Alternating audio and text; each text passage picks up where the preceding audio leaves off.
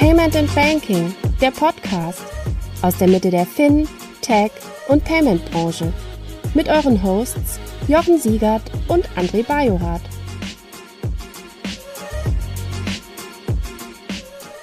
Herzlich willkommen zum Payment und Banking Fintech Podcast. Ich hoffe, heute nehmen wir auf, Jochen, weil das letzte Mal, als ich das versucht habe, habe ich einen Podcast, einen wunderschönen Podcast, eine Stunde lang mit dem Gründer von Ivy gemacht und ähm, danach haben wir dann festgestellt, ähm, dass die Tonspur ziemlich genau zehn Sekunden lang war. Und ich kann dir ehrlich gesagt nicht sagen. Und es war so in der, ich weiß gar nicht, die wievielte Folge das war, die wir aufgenommen haben, das allererste Mal, dass mir das passiert ist. Ja, äh, Podcast-Recording ist offensichtlich immer noch ein Challenge. Es war unterwegs und möglicherweise lag es daran, dass ich das irgendwie auf dem iPad nicht die richtige Taste gedrückt habe. Ich hatte auch wirklich ein bisschen Bammel davor und möglicherweise war genau das, genau das der Grund. Aber darüber wollen wir gar nicht sprechen. Leider haben wir jetzt aber auch keine, keine Zeit mehr, diesen Podcast nochmal neu aufzunehmen, was mich echt, äh, was echt schade ist, weil das war echt ein richtig guter Podcast mit dem Kollegen und wir hatten ja in der, ich glaube in den August oder Juli News auch über deren Fundingrunden gesprochen und so ein bisschen darüber spekuliert, was sie tun, wie sie es tun und ich glaube, ich habe jetzt viel besser verstanden, was eigentlich das Ziel ist und gar nicht, also schon ein bisschen das, worüber wir auch gesprochen haben, aber auch deutlich über das hinaus und deshalb war es eigentlich echt ein guter Podcast. Schade. Genau, äh, irgendwann machen wir das nochmal neu. Ähm, genau, wir wollen aber heute sprechen über die September News. Ey, Wahnsinn, schon der September, wir sind schon im Oktober nahezu. Und wir wollen darüber sprechen und wir haben heute als erstes Thema eins, über das wir, meine ich, auch schon gesprochen haben, ähm, über die Solaris Bank und den ADAC-Deal. Ähm, ich glaube sogar in der letzten News, wenn ich mich recht entsinne, weil es da schon nochmal eine Funding-Runde gab, die bekannt gegeben wurde und da ja auch schon so ein paar Spekulationen aufkommen.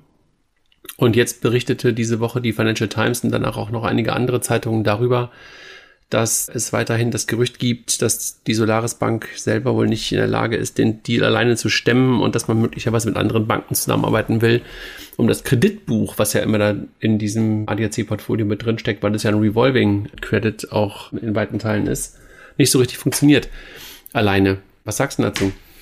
Ja, der Hintergrund ist, und das ist, und das wundert mich, dass das jetzt erst hochkommt.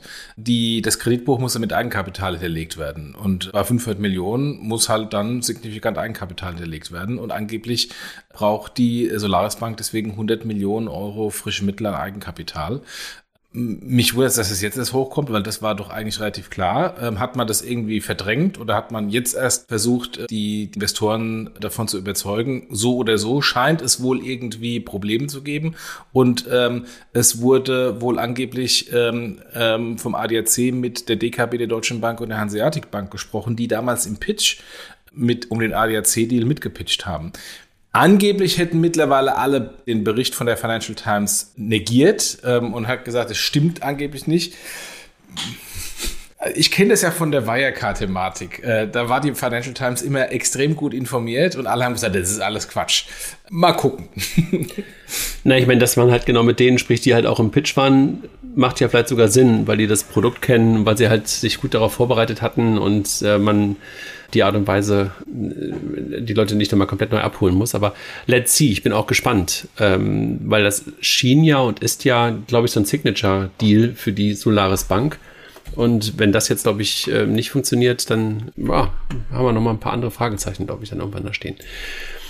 Dann lass uns darüber springen, äh, sprechen, dass Spring in Deutschland startet, das niederländische Buy Now Pay Later Fintech im Segment B2B, klingt jetzt nicht so unbekannt, hat eine Seed-Finanzierung gemacht und fängt jetzt auch in Deutschland an. Was sagst du dazu? Ja, also dieser Markt von BNPL, wir haben gleich äh, nochmal äh, zwei Meldungen dazu, der wird jetzt langsam voll und ich habe so ein paar Déjà-vus. Wenn du dich mal erinnerst, so vor, vor zehn Jahren gab es auch plötzlich ganz viele BNPL-Startups, RatePay, BillPay, BillSafe, Klarna und, und Co die alle mehr oder weniger zeitgleich gegründet wurden und alle das gleiche Produkt angeboten haben. Und dann gab es noch diverse andere, die man wieder vergessen hat. Und äh, insofern, die Geschichte wiederholt sich jetzt im B2B-Bereich. Ja. Und ist da genug Platz? Nö, also aus meiner Sicht gibt's wie bei allen dessen Netzwerkmarkt gibt's zwei, drei maximal Anbieter, die sich durchsetzen und der Rest wird verschwinden. Ähm, haben wir, haben wir im, im Retail ja äh, genau das gleiche. Klarna, RatePay, wenn du PayPal noch mit einzählst, ist PayPal noch. Und dann war es das an relevanten Buy Now Pay Later Startups. Das ist wohl richtig. Dann auf das nächste Buy Now Pay Later Startup kommen wir dann sofort zu sprechen. Tilta aus Berlin konzentriert sich also auf eine Nische im Bereich Buy Now Pay Later, nämlich auf Marktplätze und den E-Commerce. Auch Buy Now Pay Later. Ja, ich kann nur wiederholen, was ich gerade eben schon gesagt habe. so, und dann machen wir noch direkt weiter mit dem dritten Buy Now Pay Later Startup. Mondu äh, muss Personal abbauen. Hoch gewettet, hoch gefundet in den letzten drei Jahren. Ich glaube, gestartet so mitten während Corona. Und jetzt muss man relativ viele Leute entlassen. Was sagst du dazu? Also Mondu hat ja 50 Millionen geraced und äh, die waren ja, würde ich mir noch so sehen, als eine der, der relevanteren in dem Bereich. Wenn die jetzt Personal abbauen, würde ich sagen, ist es kein gutes Signal für die anderen, die jetzt gerade erst anfangen. Also für die, für die Tiltas, für die Springs äh, dieser Welt.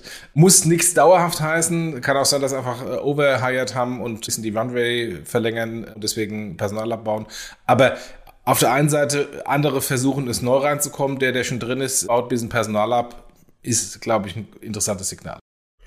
So, wir machen weiter mit Buy Now, Pay Later.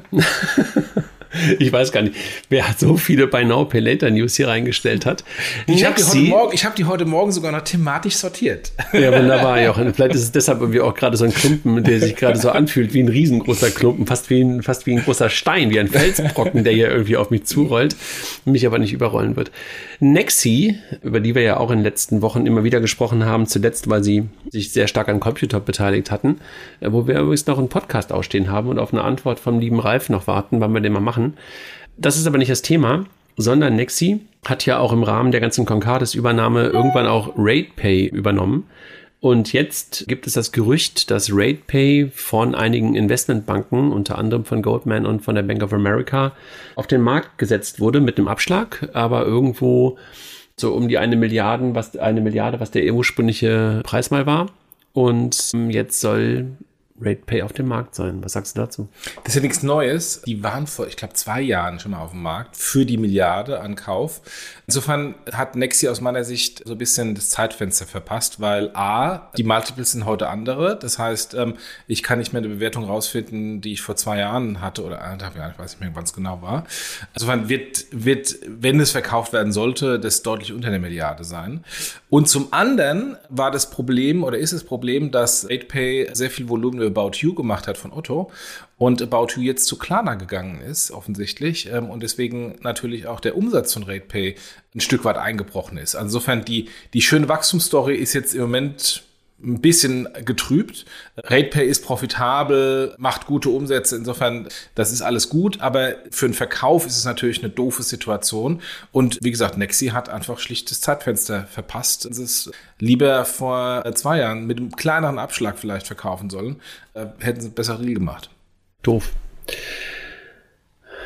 Time ist manchmal eine Bitch. Dann always, sind wir. dann sind wir äh, auf einem Gebiet, über das wir diese Woche schon mal so ein bisschen simuliert haben, wie der Kölner sagt, auf LinkedIn, dass gerade die Insolvenzrolle, äh, Insolvenzwelle Rolle auf uns zurollt, die Insolvenzrolle auf uns zuwellt. Eine einen, den es getroffen hat, ist jemand aus Bielefeld. Gibt es das überhaupt? Also egal. Coindex, ein wie kann man das beschreiben? Sowas wie ein Robo-Advisor für Krypto, gegründet, glaube ich, so fast in der Hochphase von Krypto. Als Hintergrundbank die, glaube die Sutor Bank dahinter. Als Custodian, glaube ich, das Bankhaus von der Heid, ist in die Insolvenz gerutscht. Ja, schade. Gut, wir haben natürlich den Kryptowinter. Ich glaube, die waren aber eine der ersten, die überhaupt diese Kryptosparpläne gemacht haben, was natürlich mittlerweile ein Commodity ist. Und ich glaube, das ist vielleicht auch eines der Probleme, weil man kannte sie nicht so sehr. Sie hat natürlich nicht viel VC-Geld, deswegen haben sie nicht viel Marketing investiert. Und ja, passiert halt. Ja, in der Tat fand ich es ein bisschen schade und ich glaube, es gibt eigentlich auch keinen, der momentan das gleiche macht. Du kannst natürlich Sparpläne bei einer Bison, Sparpläne bei einer, bei einer Bit, äh, Bit, Bit, Bit, ähm, Trade Panda, Republic. bei Bitpanda, bei Trade Bei Republic abschließen, ja, ja. aber halt nicht so, wie sie es gemacht haben. Ne? Deshalb Ja. hatte ich auch das äh, be bewusst den Begriff äh, des Robo-Advisors benutzt, weil sie haben ja wirklich so ein Multicoin-Ding gemacht und ähm, klar, du kannst natürlich irgendwie verschiedene Multicoin-ETCs mittlerweile kaufen, das kannst du machen ähm, wo halt aktiv gemanagte Fonds verschiedene Coins ähm, sozusagen allokieren. Aber so wie sie es gemacht haben, hatten, gab es nicht. Aber in der Tat, glaube ich, war es eine Frage von, von, Kom von Kommunikation, dass da nicht genug Assets zusammengekommen sind. Ähm, ja, ich bin selber, selber betroffen für mein Patenkind, wo ich jetzt mal gucken muss, wo ich jetzt die Assets hin verschiebe. Also ich habe es einfach erst- erstmal umgewandelt und weil das war halt nicht möglich, die Coins direkt als Coin mit zu übernehmen. Also not your keys, not your coin war auch hier der Fall, sondern man musste das Ganze halt in Fiat umwandeln und jetzt wieder von Fiat in andere möglicherweise Coins wieder umwandeln. Tja, schade. Aber nach dem, nach dem Kryptowinter ist der neue Kryptosommer und dann gibt es bestimmt äh, wieder Rückenwind für, den, für die, die überlebt haben. Es gibt auch Eiszeiten. Dann haben wir die nächste Insolvenz. Dann haben wir die nächste Insolvenz, die auf ein Unternehmen ähm, zugekommen ist, die sich ja eigentlich fast ein bisschen tragisch mit Menschen beschäftigt hat, die halt auch häufiger mal in die Insolvenz oder nicht häufiger, sondern Menschen, die halt nah an der Insolvenz sind und sich mit diesem Thema beschäftigt haben, eigentlich was, wie ich finde, sehr Gutes, also auf so einer ethisch-moralischen Ebene sehr Gutes, weil sonst viele Fintechs, viele Modelle sich ja eher auf wohlhabendere Menschen konzentriert, hat sich Fabit von Susanne Krehl, die Gründerin dahinter, ähm, auf diese Zielgruppe konzentriert und hat aber leider scheinbar eine Finanzierungsrunde nicht zustande bekommen und äh, musste jetzt leider in die Insolvenz. Was sagst du? Äh, Gut, passiert, ist nicht das einzige Fintech, was in die Insolvenz rutscht. Wir haben, ich glaube, da kommt noch ein Artikel bei uns. Wir haben natürlich auch im Moment so einen Zeitraum, dass vor zwei Jahren sehr viele Fundings waren und jetzt die Runway einfach endet und die Fundingssituation für die Fintechs im Moment immer noch nicht gut aussieht. Von daher hat es Fabit erwischt und erwischt noch äh, vermutlich einige andere auch noch. Ähm, schade, wobei bei Fabit war es bei mir immer so, wo ich dachte, naja, also ähm, die sind ja mit, mit Awards ähm, äh, überfü überfüllt worden, ähm, zugeschüttet worden, nicht überfüllt, Überhäuft. Zugeschüttet, überhäuft, das war das, danke, das ist das Wort. Und Awards kaufen halt keinen Umsatz und Awards kaufen keinen Profit. Und das ist ein kurzfristiges PR-Effekt, aber am Ende des Tages äh, müssen die Fintechs Umsatz und Profit machen, weil sonst muss, wird man nicht daran investieren. Und insofern, wenn es mit Fabit weitergeht, würde ich das einfach den, dem Team einfach mit auf den Weg geben. Kümmert euch mal mehr um die Basics und die Finanz-KPIs und nicht so sehr um PR und Awards. Naja, ich meine, gut, vielleicht muss man da Susanne einfach auch zugute halten, dass sie natürlich als ehemalige und irgendwie, das kommt ja dann, geht ja niemals aus einem raus, PR-Frau, natürlich wirklich gute PR gemacht hat. Und, ähm, absolut. Und äh, das Thema halt in die Öffentlichkeit zu bringen, gehört natürlich irgendwie, das wissen wir beide, ist ja PR-Arbeit, ist auch immer Gründerarbeit und ähm, wo du natürlich recht hast, dass natürlich das andere damit darunter nicht leiden darf. Und ja, das lenkt vielleicht manchmal so ein bisschen davon ab, dass, wie du es gerade beschrieben hast, die Umsätze nicht durch Preise ersetzt werden. Ne? Und schade, weil wir drücken mal die Daumen, dass da vielleicht irgendwas geht. Ähm, vielleicht klappt es ja irgendwie auch möglicherweise, das aus der, aus der Insolvenzmasse rauszukaufen und mal gucken, das eine oder andere, der das eine oder andere Gründerteam macht das ja gerade, haben es ja mit Bitwalla auch gesehen, die das getan haben, die jetzt gerade wieder neu losgelaufen sind und der eine oder andere versucht das ja gerade auch aus der, aus der Masse heraus oder aus der Insolvenzmasse möglicherweise ein paar Assets rauszukaufen. Ja. Jochen, dann ein Thema, wo du, glaube ich, starke Meinung zu hast und auch sowas wie ein Experte drauf bist. Gen2, eine F- Schweizer Firma, kannte ich bis dahin nicht, hat in einer Series A 15 Millionen Dollar eingesammelt äh, von Point 72. Viele, viele Zahlen. Point 2, Gen 2, 72. und was machen sie?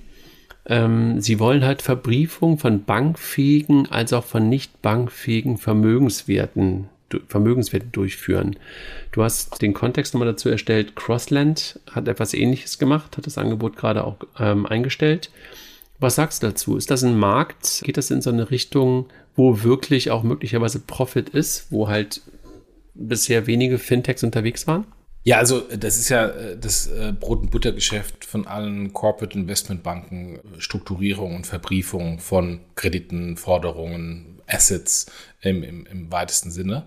Das ist zum Teil ein furchtbarer manueller Prozess, zum Teil ist es ein, ist ein schon heute teilautomatisierter Prozess.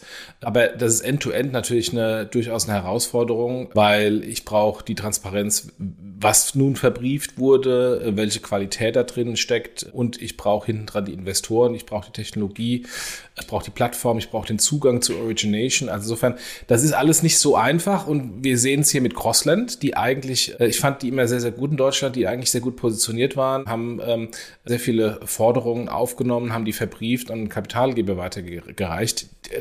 Ich möchte nicht sagen, dass die insolvent waren, aber da gab es wohl irgendwie ein Cap-Table-Cleanup und ein Buyout vom, vom Gründer für wohl nicht viel Geld, wenn ich den Bericht von der Finanzszene lese.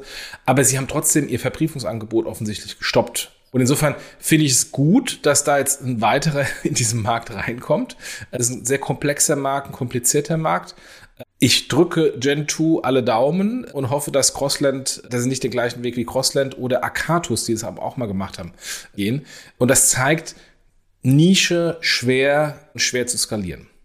Da machen wir mal weiter mit einem Angebot, wo wir, glaube ich, beide auch immer sagen, dazu, dafür braucht es auch Player, weil das so ein schönes Infrastruktur-Game ist, wo du im Zweifel auch drauf skalieren kannst, wenn es denn genug Kunden gibt und wo sich in der Vergangenheit auch sehr stark die Solaris auch getummelt hat. Swan hat eine neue Finanzierungsrunde abschließen können, Lakestar als Hauptinvestor und Swan macht das, was man unter Embedded Finance oder die Infrastruktur für Embedded Finance bezeichnet.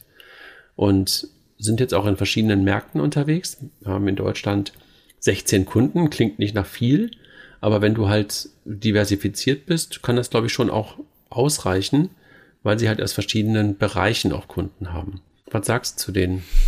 Ja, es gibt ähnlich viele Embedded Finance Anbieter wie äh, bei Pay Later Anbieter, wie wir gerade eben.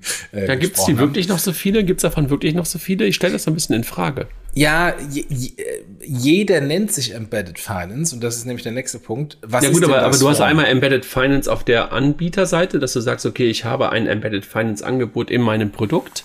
Genau. Und dann hast du halt die Infrastruktur. Deshalb sprach ich ja auch gerade bei Swan genau. ganz klar von der Infrastruktur. Und davon hast genau. du, glaube ich, nicht mehr so viele, wie du vielleicht mal Player hattest vor zwei, drei Jahren.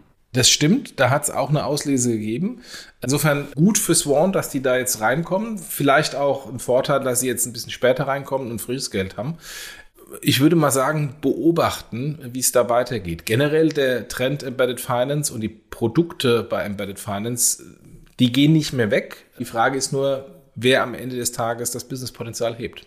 Bin auch gespannt. Wäre mal ganz interessant zu wissen, welche 16 Kunden das sind, also aus welchen Bereichen und die, die Cases würde ich gerne mal hören. Ja. Ähm, guck du doch mal, mal du, versuchen mit denen. Wollte ich gerade sagen, guck doch mal, ob du mal einen Podcast mit denen vereinbarst. Ja. ja. Mach dir, mach dir ein Post-it. Hab ich hier, guck hier. ja, ja, ich sehe schon. Dann Jochen, die Kolleginnen und Kollegen von Moss, die auch schon mindestens einmal bei uns im Podcast waren, also Ante war auf jeden Fall mal hier haben jetzt nochmal ein Kreditvolumen von 50 Millionen von der HSBC bekommen. Wenn du dich erinnerst, HSBC hat was übernommen in Europa? Silicon Valley Bank. Ach, ach, okay, ja. Daher, das passt irgendwie, ne? Also wahrscheinlich ist es das, äh, was früher die Silicon Valley Bank dargestellt hat. Und, das ähm, alte Venture Debt äh, Produkt ist, ja. Genau, genau. Ja, wir haben ja, wir haben ja im letzten Podcast auch darüber gesprochen, über die, ich glaube, 100 Millionen Runde von SumUp, was ja ein ähnliches Thema war. Also keine Equity-Runde, sondern eine Kreditlinie für Early Payouts. Im Grunde, das ist genau das Gleiche jetzt für, für Moss, eine, eine Kreditfazilität, um da äh, Unternehmenskredite und ihren Moss-Kunden Zugang zu Kapital zu ermöglichen. Insofern ist kein Equity, gleiches Modell wie bei, bei SumUp. Und klar, also das habe ich gar nicht gedacht, dass es vielleicht das alte Silicon Valley Bank Produkt ist. Würde ich sagen. Ja, mit höchster Wahrscheinlichkeit. Genau. Und was soll damit gemacht werden? Man möchte halt über die Märkte, in denen man heute unterwegs ist, halt hinaus expandieren. Ich glaube, Moss ist auf jeden Fall in Deutschland. Ich glaube, deutschsprachig bisher unterwegs. Ich weiß gar nicht, ob darüber hinaus. Und jetzt möchte man noch weitere Märkte angehen. Das ist, glaube ich, ganz interessant. Ne? Du sagst auf der einen Seite Moss, du hast einen Pliant. Also da sind so ein paar, die da unterwegs sind. Bin ich gespannt, ob das dann Winner Takes It All ist, ob da Platz für verschiedene ist, Auf jeden Fall ist es, glaube ich, eine lustige Mischung aus Zahlungsverkehr, also aus Interchange-Lösen, die du ziehen kannst und natürlich auch ein Software-Game, weil haben wir auch schon mal darüber gesprochen, das Ganze ja eigentlich mittlerweile fast so etwas wie eine Buchhaltungs- Vorkontierungsart und Weise pro mit, mit, mit jeweils verschiedenen Kreditkarten ist, ne? Ja. Dann, Wiki hatten wir kürzlich schon hier im Podcast und äh, jetzt haben die Kolleginnen und Kollegen von Wiki eine Finanzierungsrunde über eine Million abschließen können mit einer ganzen Menge Business Angels. Ja, Gratulation. Eine Million ist natürlich jetzt nicht sehr viel, aber wenn es noch in der, in der Seed Angel Runde ist, passt das. Wollen wir hoffen, dass sie dann bald eine, eine gute Series A machen. Und was du halt siehst, ich glaube, die Kolleginnen und Kollegen von OMR sind auch mit da reingegangen und im Ohne Aktien wird schwer Podcast werden sie jetzt momentan relativ häufig gefeatured. Also da ist schon mal sowas wie Media for Equity mit ins Spiel. Und das OMR-Ökosystem schlägt zu, ja. Genau, was nicht so klein ist. Dann über Bitwalla hatte ich ja gerade schon mal kurz gesprochen, dass es da auch einen Neustart gibt und das insolvente Nuri ist sozusagen mit dem alten Namen Bitwalla zurück und ja, gehen im Grunde genommen den Weg, den man ganz am Anfang, als man noch Bitwalla hieß, auch schon mal versucht hat zu gehen. Also back to the roots. Was sagst du dazu? Ja, die Frage ist, ob das heute noch irgendjemand interessiert. Also alle können das, alle etablierten äh, Bitpanda ganz vorne dran können das längst. Welches Problem bei den Kunden löst Bitwalla da?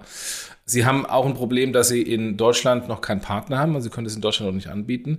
Sie planen bis Ende 2024 eine sechsstellige Kundenanzahl. Ist es Kryptoverwahrung, die Ihnen noch fehlt oder was fehlt Ihnen? Wahrscheinlich, an, ne? dass, der, dass der Regulierungspartner, also das, was früher die äh, Solaris Bank bei Bitwalanuri war, da fehlt es.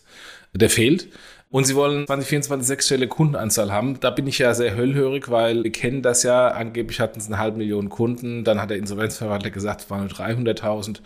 Und wenn ich auch von, von Jan, dem Co-Gründer, also ein bisschen das Resümee lese von seinen Erfahrungen von Nuri, muss ich mich fragen, ist denn da tatsächlich nicht sehr viel schön gemalt und die Realität nicht viel, vielleicht viel härter gewesen bin mal gespannt. Sechsstellige Kundenanzahl 2024, da kommen wir gerne drauf zurück. Dann noch jemand, der seine, sein Unternehmen nach einer gescheiterten und möglicherweise sogar nicht nur gescheiterten, sondern betrügerischen Finanzierungsrunde zurückgekauft hat, ist jemand, den wir beide kennen, Martin Buhl, der sich ja auf das Thema Heilberufe und, und, und Ärzte vor allen Dingen konzentriert hat mit einer Banking-Lösung Cure Finance und hat jetzt aus der Insolvenzmasse was wieder rausgekauft und macht weiter. Ja, das hatten wir ausführlich besprochen beim letzten äh, Podcast, als sie insolvenz gegangen sind. Das Interessante ist, der, der Investor war auf einer Briefkastenfirma hier bei mir um die Ecke in, in Troisdorf, in so einem komischen Bürogebiet ähm, oder Gewerbegebiet in einem komischen Büro verortet. Ist auch nicht und, tröstend, wenn es aus Troisdorf kommt. Ne? Nee, und vor allem, den gibt's da nämlich auch nicht mehr. Also es gibt auch keinen Trost für den Martin, weil äh, die irgendwie dann wohl diese, diesen Briefkastenfirma zugemacht haben. Also alles extrem dubios. Schade für, für Martin, fürs Team, dass da auf so jemanden reingefallen sind. Aber insofern drücke ich die Daumen, dass es jetzt weitergeht, weil, wie wir schon gesprochen haben, der, der Bedarf ist sehr groß und mal gucken, ob sie es hinbekommen. Vielleicht ein bisschen jetzt Timing is a bitch here again, weil ich glaube, das Apobank-Problem hätten sie, glaube ich, besser ausnutzen können, was auf jeden Fall so vor anderthalb bis zwei Jahren noch größer war, als es, glaube ich, heute ist. Ne? Ja. Dann über Pliant habe ich gerade schon kurz gesprochen, als wir über Moss sprachen. Pliant kauft ein anderes Fintech, was sich auch mit dem Thema Small Medium Business beschäftigte. Friday Finance hießen, glaube ich, am Anfang auch noch anders. War eine Firma, die sich mit dem Thema Cash Management äh, und Multibanking für Small Medium Businesses beschäftigt hat. Passt ganz gut zu Pliant, ne? Ja, absolut. Ja, Gratulation, vor allem mal wieder eine Übernahme. So eine Bewertung von 100 Millionen. Angeblich. Nee, nee, da glaube ich nicht. Nee, glaube ich nicht. Ich glaube eher, dass Pliant auf einer Bewertung von 100 Millionen mittlerweile ist. Und ich glaube, so, so darf man das, glaube ich, verstehen. Und dass die Friday Finance Shareholder-Anteile an Pliant bekommen haben. Und ja, das ohnehin. Also das wollte ich nur sagen. Ja. Also Cash ist dann nicht geflossen, sondern das Anteile. Ähm, ob das jetzt 100 ist oder weniger, ist sowieso egal, weil es nur auf Papier ist. Aber trotzdem äh, Gratulation sowohl für Friday Finance als auch für Pliant, dass sie in der aktuellen Situation da auch Übernahmen machen und sich da auch im direkten Wettbewerb gegen, gegen Moss versuchen zu stärken. Dann, Exporo beteiligt sich auch, also keine Übernahme, aber eine Beteiligung. Exporo haben wir in den letzten Tagen auch im Podcast, äh, auf der Webseite zwei Artikel zu gehabt. Einmal Nils Nörgelt zum Thema Crowdfinanzierung von Immobilien, wo Exporo ja irgendwo mit reingehört. Und dann nochmal ein Artikel von Stefan, der das Ganze nochmal aus einer anderen Perspektive, vielleicht auch ein bisschen weniger polarisierend, äh, so wie Nils das gemacht hat, äh, nochmal beleuchtet hat. Was macht Exporo? Exporo beteiligt sich an einer Software-as-a-Service-Firma, die halt, wie der Name sagt, Fractional äh, Mission. Fraktionalisiert. Ja, genau. Aber die, wie heißt die Firma? Fractional Mission Plus. So heißt die, glaube ich. Also die einfach äh, genau das tut, was ja auch ein Stück weit Crowdfinanzierung ausmacht, nämlich die Fraktionalisierung von Immobilien und das halt durch Tokenisierung äh, zu unterstützen, kann natürlich Sinn machen. Ne? Ja, also äh, ich finde es insofern fast vom Timing fast perfekt, weil sie sich aus dem anderen Crowdfinanzierungsbereich, den Nils und Co. ja äh, gut und richtig kritisieren, weil äh, gibt's Rangrück Rangrücktrittsdarlehen für Immobilienentwickler und es wird nur zurückgezahlt, wenn Immobilie übergeben wird. Und wir kennen alle immer die Situation draußen, dass quasi fast wöchentlich Immobilienentwickler pleite gehen. Und wenn ich dann hinten dran mit dem Rangrücktritt als äh, Crowdinvestor da ein Darlehen gegeben habe, dann bekomme ich nichts mehr. Und da sind etliche hunderte Millionen at risk. Ähm, es werden natürlich nicht alle ausfallen, aber der Branche geht es im Moment nicht gut. Und insofern äh, ist eigentlich ganz gut von Exporo, dass sie sich so ein bisschen davon verabschieden und eben nicht sagen, ich mache dann irgendwie Darlehen an Immobilienentwickler, sondern ich gehe direkt rein in die Immobilien. Generell ist das im Moment, weil auch Immobilien, die am Wert sinken, weiß ich nicht, ob das der beste Markt ist mit dem besten Rückenwind, aber zumindest versuchen sich breiter zu, aufzustellen und das ist mal ein Schritt in die richtige Richtung aus meiner Sicht. Dann lass uns über Trade Republic sprechen, die ja in den letzten Tagen relativ stark im Feuer stehen. Aber auf der einen Seite, worüber wir halt sprechen wollen, ist eigentlich der Start mit Anleihen und 4% Zinsen ab dem 1.10. Und ich glaube, Christian war auch auf dem Handelsplatz Bankengipfel im Interview und hat nochmal bestätigt, dass sie mittlerweile aus seiner Perspektive jedenfalls der Broker, die Bank mit den meisten Sparplänen in Deutschland sind. Ja, also ich bin ja immer wieder begeistert über Trade Republic. Ähm, ich kann jetzt auch den Shitstorm über diese neue App nicht so 100% nachvollziehen. Auch ich hatte meine Probleme. Also ich habe es nicht geschafft, aus der App äh, meine Zinsen abzubuchen auf mein Konto. Das ging früher sehr einfach. In der App habe ich es jetzt nicht geschafft. Ich musste mich ins Webinterface anlocken, um den Knopf zu finden. Also insofern, da haben sie noch ein bisschen was vor sich. Dass sie jetzt 4% wieder anbieten und äh, vor allem in den äh, Anleihehandel reingehen, finde ich extrem gut, weil Anleihehandel, wenn ich mir da so den anderen, einen oder anderen Broker anschaue, was die an Geld verlangen für so einen Anleihetrade, ist dann doch teilweise mehr als die Zinsen, die ich bekomme. Und wenn Trade Republic das über den üblichen günstigen Preis macht, ist es für alle Beteiligten eine tolle Ergänzung. Ja, und Christian hat es auch nochmal im Interview gesagt mit dem Kollegen vom Handelsplatz, dass der Anleihenmarkt ja auch immer ein Vielfaches höher ist als der eigentliche ähm, Aktien- und, und Fondsmarkt. Und ähm, insofern ist es einfach für sie so, dass sie sagen, wir wollen auch das demokratisieren. Ja. Bei der App, vielleicht das nochmal ganz kurz gesagt, ist es, glaube ich, merkwürdig gerade. Also ich bin auch auf der Version 2.0, was ja eigentlich das neue Release sein sollte. Die sieht aber eigentlich genauso aus wie die 1.0, bis auf ein paar Änderungen. Und ein paar andere sind aber schon auf einer Version, glaube ich, 2.0.4 oder sowas. Und das bist du, glaube ich, auch. Und da sind diese großen Release-Änderungen ja. drin. Und äh, ich weiß nicht, ob sie den Rollout jetzt gestoppt haben nach dem ganzen Shitstorm. Und deshalb halt momentan keine weiteren Leute auf die auf die neue Version kommen. Also ich bin jedenfalls noch auf der Version, die, die mir noch keine Probleme bereitet. Ja, ich war lange auf der alten Version und habe dann die Shitstorm gesehen und mich gedacht, so, was ist da los? Also bei mir sieht es aus wie bisher. Und plötzlich an einem Tag auf dem nächsten war es dann da. Aber es hat irgendwie fast eine Woche gedauert äh, zwischen Shitstorms Start und Änderungen bei mir in der App. Ja. Mal sehen, vielleicht äh, hören wir da noch mal ein bisschen mehr zu und vielleicht drehen sie auch ein paar Sachen zurück. Wobei, wenn so ein Release einfach durchdacht war, dann wird man wahrscheinlich irgendwie auch nicht das Ganze wieder zurückdrehen. Mercedes startet In-Car-Payment mit Mastercard gemeinsam, um natives In-Car-Payment an Tankstellen anzubieten. Nee, nicht nur Tank Tankstellen, sondern generell In-Car-Payment. Ja, also äh, wir sind ja da bekannt etwas äh, skeptisch. Ich habe ja auch ein paar Mal äh, bei Payment Banking schon Artikel geschrieben über dieses Tankstellenparken, wo ich sehr skeptisch bin. Ich würde da Mercedes als als Plattform mal ein bisschen rausnehmen. Ich bin skeptisch über diese reinen Tankstellen-Payments, dass ich im Auto in irgendeiner Weise bezahle, das wird der Fall sein. Die große Frage ist nur, wo werde ich bei Apple CarPlay und nee, Apple Auto, nee, wie auch immer, also das Apple Auto Dings CarPlay und Android Auto, so genau, Apple CarPlay, Android Auto, werde ich bei einem der beiden, je nachdem welches Handy ich habe, äh, bezahlen, weil es ohnehin mein Ökosystem ist oder schafft es Mercedes ein eigenes Ökosystem und eine eigene Stickiness der Kunden zu schaffen? Das müssen die erst noch beweisen, dass es sinnvoll ist, aus dem Auto heraus äh, Zahlungen zu machen, glaube ich, unbestritten ich würde, wenn ich wetten würde, müsste eher auf die Apples und die Googles setzen und nicht auf die Mercedes, Audis und BMWs dieser Welt.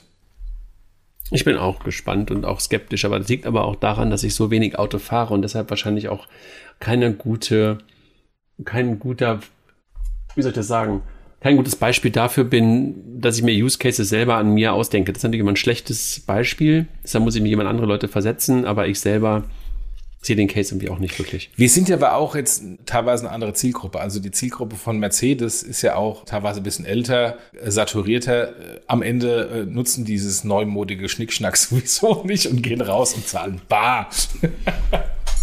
Das mache ich wiederum nicht, aber trotzdem. So, dann lass uns mal bei neumodischen Schnickschnack sprechen. Die europäischen Banken oder ein Teil der europäischen Banken hat sich ja lange unter der European Payment Initiative äh, vereinigt. Und eigentlich hatte man sich ja auch schon fast daran gewöhnt, dass das Produkt doch eigentlich auch EPI heißen würde. Aber EPI wird nicht EPI heißen, sondern EPI wird Vero heißen. Für die digitale Geldbörse. Ne? Ja, also ursprünglich hieß es ja Pepsi, dann hatten sie Probleme wohl mit einem Brausehersteller, überraschend, überraschend, dann haben sie den EPI umbenannt jetzt Vero. Pff, ja, Kunstwort, nett, ja. Okay. Dann SurePay, auch immer wieder bei uns auf den Konferenzen vertreten, hat ein Add-on gebaut für SAP für den IBAN Name Check. Relevant? Ja, sehr sogar. Mich wundert, dass das Thema immer noch nicht gelöst ist. Also ich weiß damals auf der PayPal-Seite, das ist ja vor 100 Jahren gefühlt, als PayPal Lastschrift eingeführt hat, hatten die halt das Problem rauszufinden, ist jetzt die Lastschrift oder das Konto von der Lastschrift das Konto vom Jochen Siegert oder André Bajorat oder die Banknummer vom oder die IBAN vom Finanzamt oder vom Arzt, von der Arztrechnung, die einfach abkopiert wurde. Da gibt es auch Lösungen äh, im Risikomanagement, aber so richtig 100 Prozent ist das immer noch nicht gut und insbesondere wenn ich jetzt großer Corporate bin, der selbst seine Lastschriften zieht ähm, und das natürlich über beispielsweise ein SAP, macht es Sinn, da so eine Lösung zu haben. Wie gesagt, mich wundert, dass das bis heute noch immer ein ungelöstes Problem darstellt, weil halt die IBAN nicht eindeutig auf die Person zurückzuführen ist. Dann Glückwunsch. Also, wenn man es irgendwo eintegriert, dann wahrscheinlich irgendwie auch bei SAP. Aber muss das nicht noch an vielen, vielen anderen Stellen irgendwie auch rein? Äh, also, wo aus, siehst du das aus sonst? Aus meiner Sicht, äh, überall, wo man Lastschriften einzieht. Also beim PSP. Ja, genau, genau bei der Bank. Aber ich nehme an, dass das, also mein Verständnis ist, dass SurePay genau das als Angebot hat und eben jetzt nur halt auch ein, ein Plugin für SAP bietet. Okay. Dann Jochen, ein Thema, über das wir uns äh, in den letzten Tagen auch schon mal ausgetauscht haben. Apple integriert Open Banking in die Wallet-App, momentan erstmal nur in Großbritannien. Also, dass das Thema Kreditkarte und das Thema des eigenen Kontos schon länger in der Wallet-App in den USA drin ist oder überall da, wo es die Karte gibt, was ja momentan nur in den USA ist, wissen wir ja. Was aber jetzt passiert ist, dass du dein Bestandskonto bei jeder anderen Bank in die Apple Wallet integrieren kannst. Also typischer Open Banking Case. Eine typische Open Banking Case ist nur ein Feature, ist kein Produkt. Aber wenn jemand aus einem Feature einen Mehrwert rausziehen kann, dann ins Apple. Sensationell.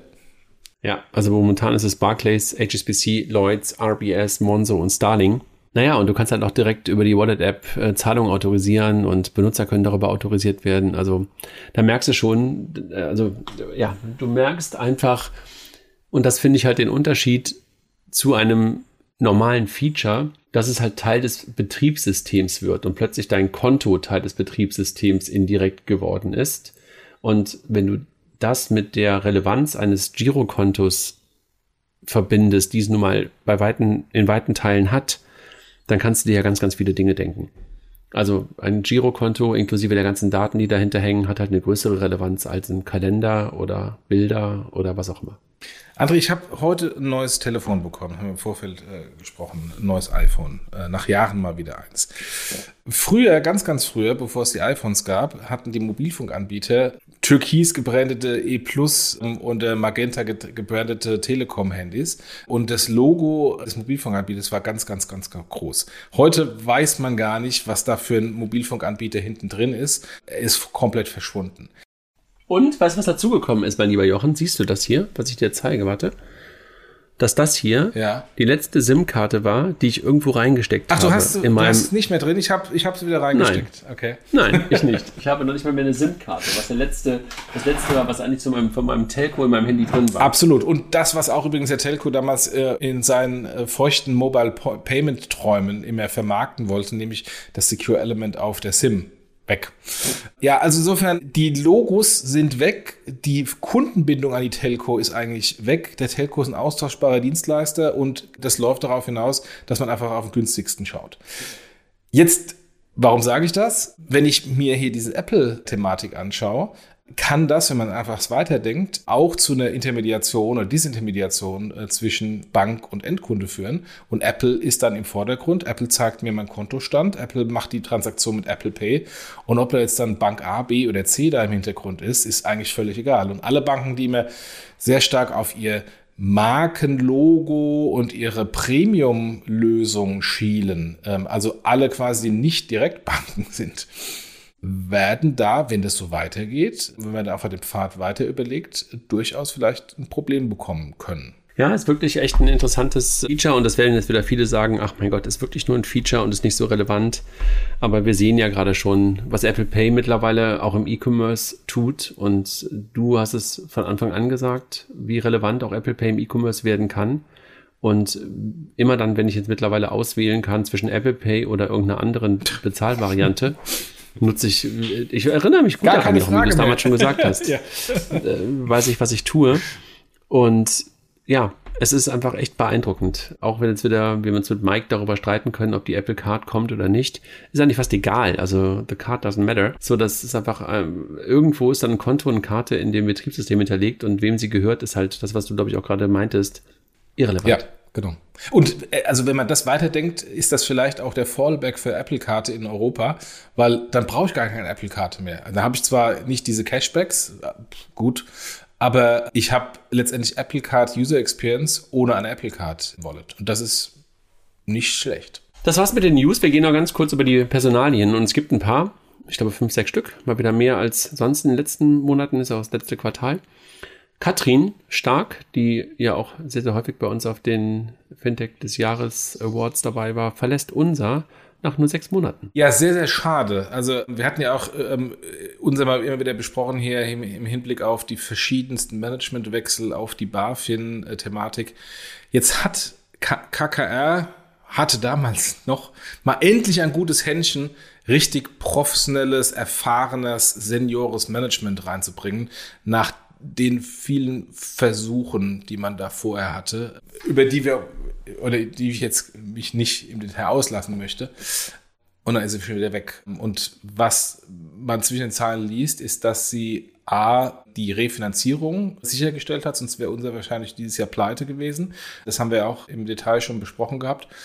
Und dass sie freiwillig geht. Und das ist kein gutes Zeichen für, für unser dass so jemand Gutes auch in den ganzen BaFin-Problematiken, so jemand Professionelles den Laden so schnell wieder verlässt. Ja, drücken wir die Daumen für unser auf der einen Seite und für Katrin, aber da machen wir uns, glaube ich, keine großen Sorgen, Nee. dass sie Nee. halt ähm, was Gutes danach Aber findet. ich meine, das ist, Dann- auch, das ist auch ein klares Signal. Äh, So jemand wie Katrin muss da nicht sein. So jemand wie unser mü müsste eigentlich sich um, um Katrin stark äh, kümmern und das Management. Wenn das nicht der Fall ist, spricht das Bände. Anita Scharek wird CFO bei Quanto. Ja, Gratulation. Kommt halt irgendwie aus, aus äh, PayU und Playo-Umgebung. Dann Jan Kemper, der lange Zeit CFO bei N26 war, wird jetzt wieder Senior Advisor bei McKinsey. Ja, ist ja im Moment der große Trend dazu, Senior Advisor zu sein. Ich finde das eigentlich eine geile Sache, weil du bist, hast nicht die, die, die Schmerzen eines Partners, kommst zu ein paar Projekten dazu und wenn, wenn du keine Lust mehr hast, dann gehst, fährst wieder runter. Der war ja vorher schon bei McKinsey und ich glaube, so ein bisschen Arbeit nebenher, Hobby, um ein bisschen Geld zu verdienen, aber nicht ein Fulltime-Job für ihn. Meinst du, wäre auch was für uns, ja? Irgendwann mal, ja. Wenn wir nicht mehr voll arbeiten, ist das, glaube ich, eine nette, äh, nette Option, ja. FinCompare mit einem neuen CRO. Ja, FinCompare mittlerweile ja Teil der genossenschaftlichen Gruppe, hat jetzt jemanden eingestellt, André Lichner, der vorher bei der Interhyp war, der jetzt dort das Thema Chief Revenue Officer übernommen. Das finde ich interessant. Äh, Chief Revenue Officer ähm, ist ja nie, hier in Europa immer noch nicht so ein bekannter ähm, Titel. Also, oder CRO ist ja eigentlich eher Chief Risk Officer. Das ausgerechnet ein, also die genossenschaftliche Gruppe, die jetzt nicht die allerinnovativste ist, solche innovativen Titel für die Geschäftsführung findet, à la Bonheur. Respekt. Dann noch eine Meldung, wahrscheinlich die hochrangigste Meldung. Absolut. Und wir haben ja, wir haben ja einen Running Gag, dass wir keine News ohne Raisin machen. Und auch diese Woche, äh, diesen Monat haben wir wieder Raisin dabei und dieses Mal mit jemandem Axel Weber, der dort in den Aufsichtsrat einzieht. Ist das schon ein Zeichen dafür, dass wir ein IPO am Horizont sehen? Das mag sein, aber so oder so. Siehe, siehe Martin Blessing, weil wir gerade über unser gesprochen haben, äh, Martin Blessing, der von KKR zu unserem. Naja, aber ich würde sagen, Axel Weber hat nochmal eine andere. Axel Weber äh, war Blessings Chef, ja, genau. Naja, und Bundesbankvorstand und UBS und also ich genau. würde sagen, das ist nochmal eine andere Kragenweite. Genau, also äh, insofern Wahnsinn, dass Racing so jemanden holt. Aber da siehst du halt auch das alte McKinsey-Netzwerk. Absolut, absolut, ja. Ja, Glückwunsch nach Berlin. Jochen, das war's mit unseren News diese Woche. Diesen Monat. diese Woche auch. Ja. ich danke dir. Hat Spaß gemacht. Dann kommt in den guten Herbst rein und dann schauen wir, was wir uns im November alles noch ausdenken. Genau. Macht's alles gut. Klar. Tschüss. Ciao, ciao. Tschüss.